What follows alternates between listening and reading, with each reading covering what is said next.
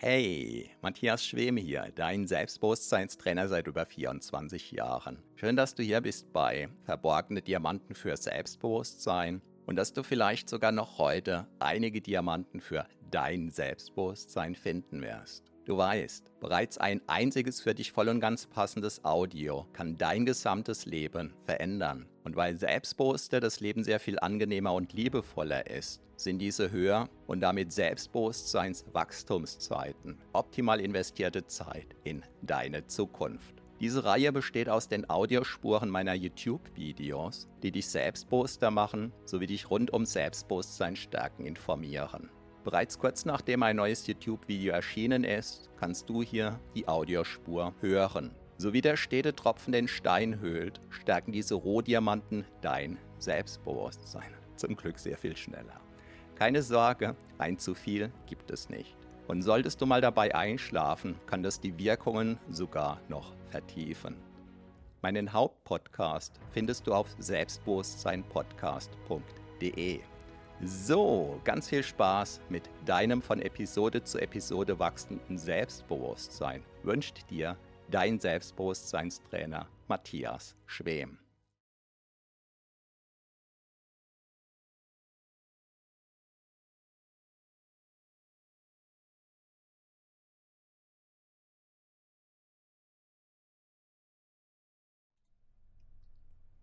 Eine der wichtigsten Entscheidungen zum Selbstbewusstsein stärken. Hallo und herzlich willkommen. Mein Name ist Matthias Schwem und ich bin Selbstbewusstseinstrainer seit 1997.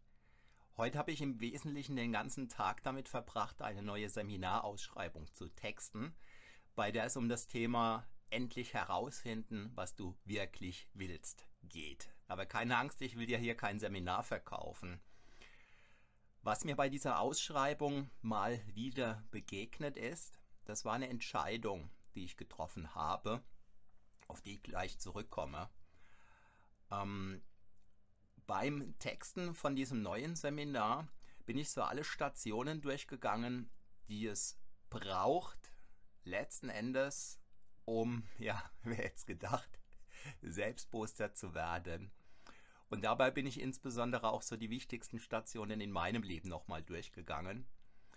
Und dabei ist mir eine Entscheidung nochmal ganz ins Bewusstsein gerückt, von der ich heute rückblickend sagen würde, das war die Entscheidung, die mir die Scheunentore letzten Endes geöffnet hat, um mein Selbstbewusstsein maximal zu stärken oder umgekehrt formuliert, sodass mein Selbstbewusstsein sich wirklich entwickeln konnte. Wobei, wenn ich hier von meinem Selbstbewusstsein rede, dann gilt das sinngemäß ganz genauso für deins.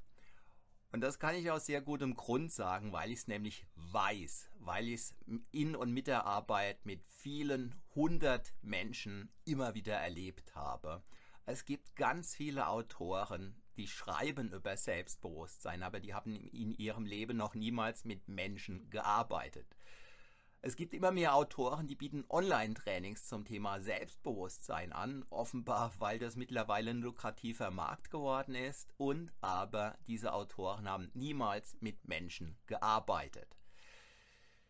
Insofern glaube ich, dass das, was ich sage, deutlich mehr wiegt als das, was viele andere sagen weil ich das nicht einfach in den luftleeren Raum hineinblase, sondern weil ich das im Regelfall an mir selbst getestet habe, weil ich das meinen Seminarteilnehmern irgendwann angeboten hatte und nur das, was den jahrelangen Praxistest in meinen Selbstbewusstseinstrainings bestanden hat, nur das erfährst du hier, nur das ist Bestandteil meiner Trainings, nur über so etwas schreibe ich.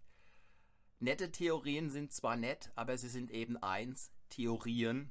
Und ich habe damals auf der Suche nach meinem Selbstbewusstsein immens viele Bücher gelesen. Alles, was ich irgendwie greifen konnte, zum Thema Erfolg, zum Thema Persönlichkeitsentwicklung, zum Thema, wie ticken Menschen, Persönlichkeitsmodelle und so weiter. All das habe ich mir gegriffen, habe mir diese Bücher gekauft und habe sie durchgeackert. Ich habe sie nicht nur oberflächlich durchgelesen, ich habe viele Bücher mehrfach durchgelesen. Ich habe unterstrichen. Ich habe ganze Passagen auswendig gelernt. Ich habe mir wesentliche Glaubenssätze praktisch an die Wand genagelt und, und, und. und vieles davon hat nicht funktioniert. Und wie ich heute zu wissen glaube, weil es eben nicht funktioniert und zwar nicht nur nicht bei mir. Dass ein Buch sich eine Million Mal verkauft, sagt eben überhaupt gar nichts darüber aus, ob es wirkt. Und wann schreiben begeisterte Buchleser eine Rezension? Dann, wenn sie eben mitten im Lesen sind, dann, wenn sie noch von diesem Buch begeistert sind. Aber wenn derjenige ja das Buch in die Ecken, Ecke geschmissen hat, ein Jahr später, weil sich einfach herausgestellt hat, dass was ihm da begegnet ist, das war heiße Luft. Das hat ihn zwar am Anfang gepusht, aber es hatte keine Dauerwirkung. Ja, wer kommt dann noch auf die Idee, seine Rezension zu ergänzen? Und insofern würde ich sagen, viele ja, Rezensionen sind im Wesentlichen heiße Luft, aber darum soll es hier gar nicht gehen. Das sind aber so Gedanken, die mir in den Sinn kamen und von denen ich dachte, ich bringe die einfach mal hier in die Runde und mich würde sehr interessieren, wie du das erlebst, was ich da gerade so angerissen habe. Ja, jetzt zu der angedeuteten Entscheidung.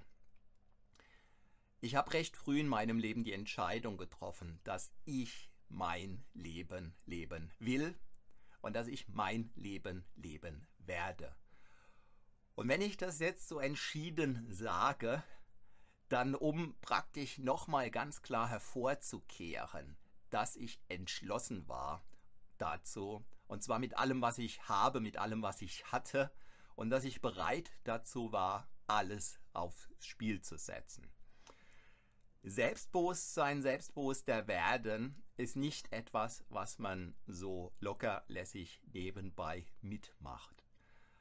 Damit kann man sicherlich den ein oder anderen Erfolg erreichen, aber nach meinem Verständnis ist der maximale Erfolg oder der vielleicht ideale Erfolg, maximal klingt irgendwie so auf Weltrekordniveau, der ideale Erfolg der, wenn man irgendwann sagen kann, und zwar bescheiden und trotzdem aus einer inneren Stärke zugleich, ich lebe mein Leben.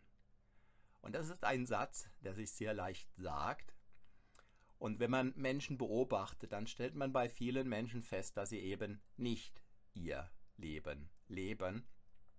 Und ich glaube, ein ganz wesentlicher Aspekt oder eine ganz wesentliche Vorbedingung davon, sein Leben überhaupt leben zu können, besteht schlicht und ergreifend darin, irgendwann die Entscheidung zu treffen. Ich lebe mein Leben. Und in dem Maß, wie ein Mensch sich falsch in seinem Leben eingerichtet hat, ist es im Regelfall so, dass er in großem Stil aufräumen und umbauen muss. Und häufig zeigt sich unterwegs, dass der ein oder andere Freund nicht wirklich ein Freund ist.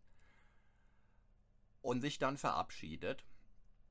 Und möglicherweise zeigt sich, dass der Beruf, dass die Arbeit, zu der man sich vielleicht sowieso schon seit Jahren mehr oder weniger nur noch hinschleppt, nicht passt. Und im Worst-Case-Szenario zeigt sich auch, die Partnerschaft passt nicht. Oder falls du Single bist, Dauersingle, dass eben dein Single-Dasein möglicherweise nicht zu deinem eigentlichen persönlichen Lifestyle passt. Ja, und dann ist guter Rat teuer, denn in dem Maße, wie du immer mehr herausfindest, was du willst und in dem Maße, wie du wirklich die Entscheidung getroffen hast, das zu tun, ja, dann hast du jetzt einen Arsch voll Arbeit und du hast jetzt einen Berg voller Probleme. Denn wenn du im falschen Job unterwegs bist, dann gibt es nach meinem Verständnis nur eine Möglichkeit, nämlich zu kündigen. Denn jedes Jahr, was du da weiterarbeitest, ist in diesem Sinne auf dieser Ebene ein verschwendetes Jahr.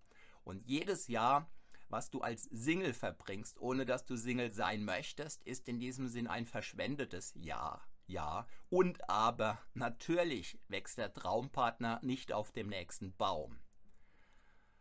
Ganz häufig ist es aber so, wenn ein Mensch Dauersingle ist, dann hat er mit dem Thema Beziehung ein, mit dem Thema Beziehung ein Thema, ähm, mit dem Beziehungsthema ein Problem. Und zwar sehr, sehr grundlegend. Nicht auf der Ebene der, Bewu also häufig nicht auf der Ebene des bewussten Denkens, sondern ein paar Etagen tiefer.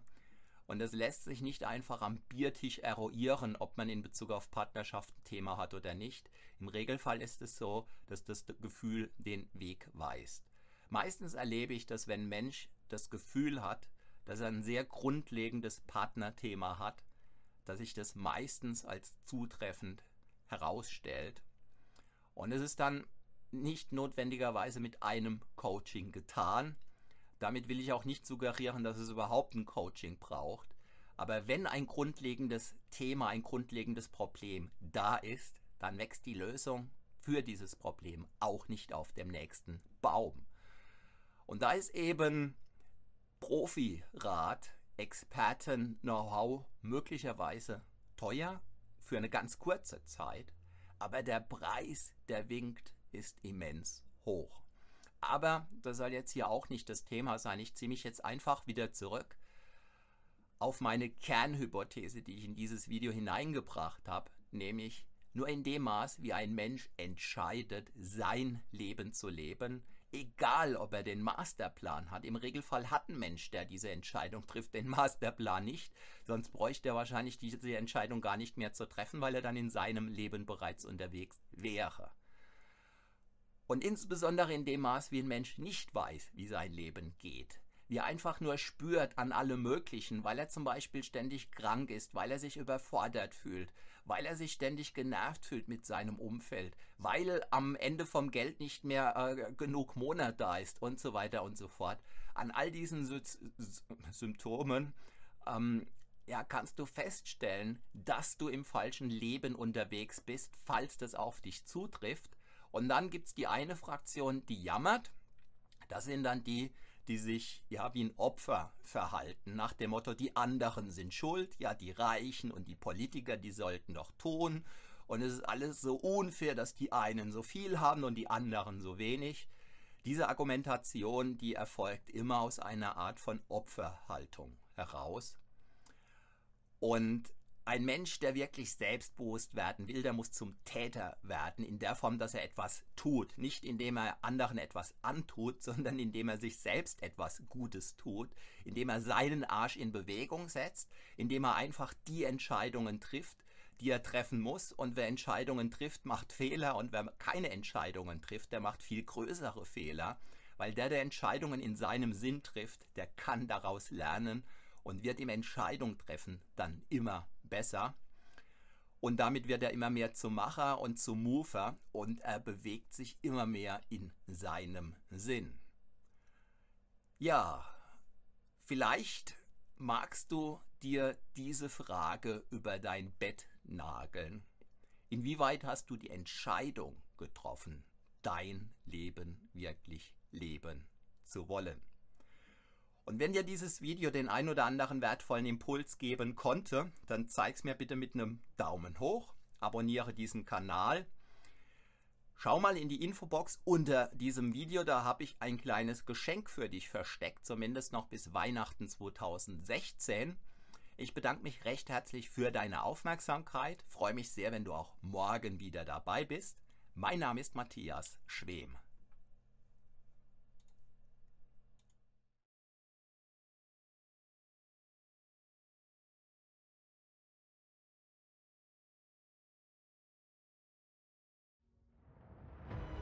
Vielen Dank für deine Aufmerksamkeit. Das war eine Folge von Verborgene Diamanten für Selbstbewusstsein mit Matthias Schwem, dem Pionier in Sachen Selbstbewusstsein stärken seit über 24 Jahren. Abonniere auch meinen Hauptpodcast jetzt gleich auf selbstbewusstseinpodcast.de. Denn je stärker dein Selbstbewusstsein, desto stärker und erfüllter ist dein Leben. Selbstbewusstseinpodcast.de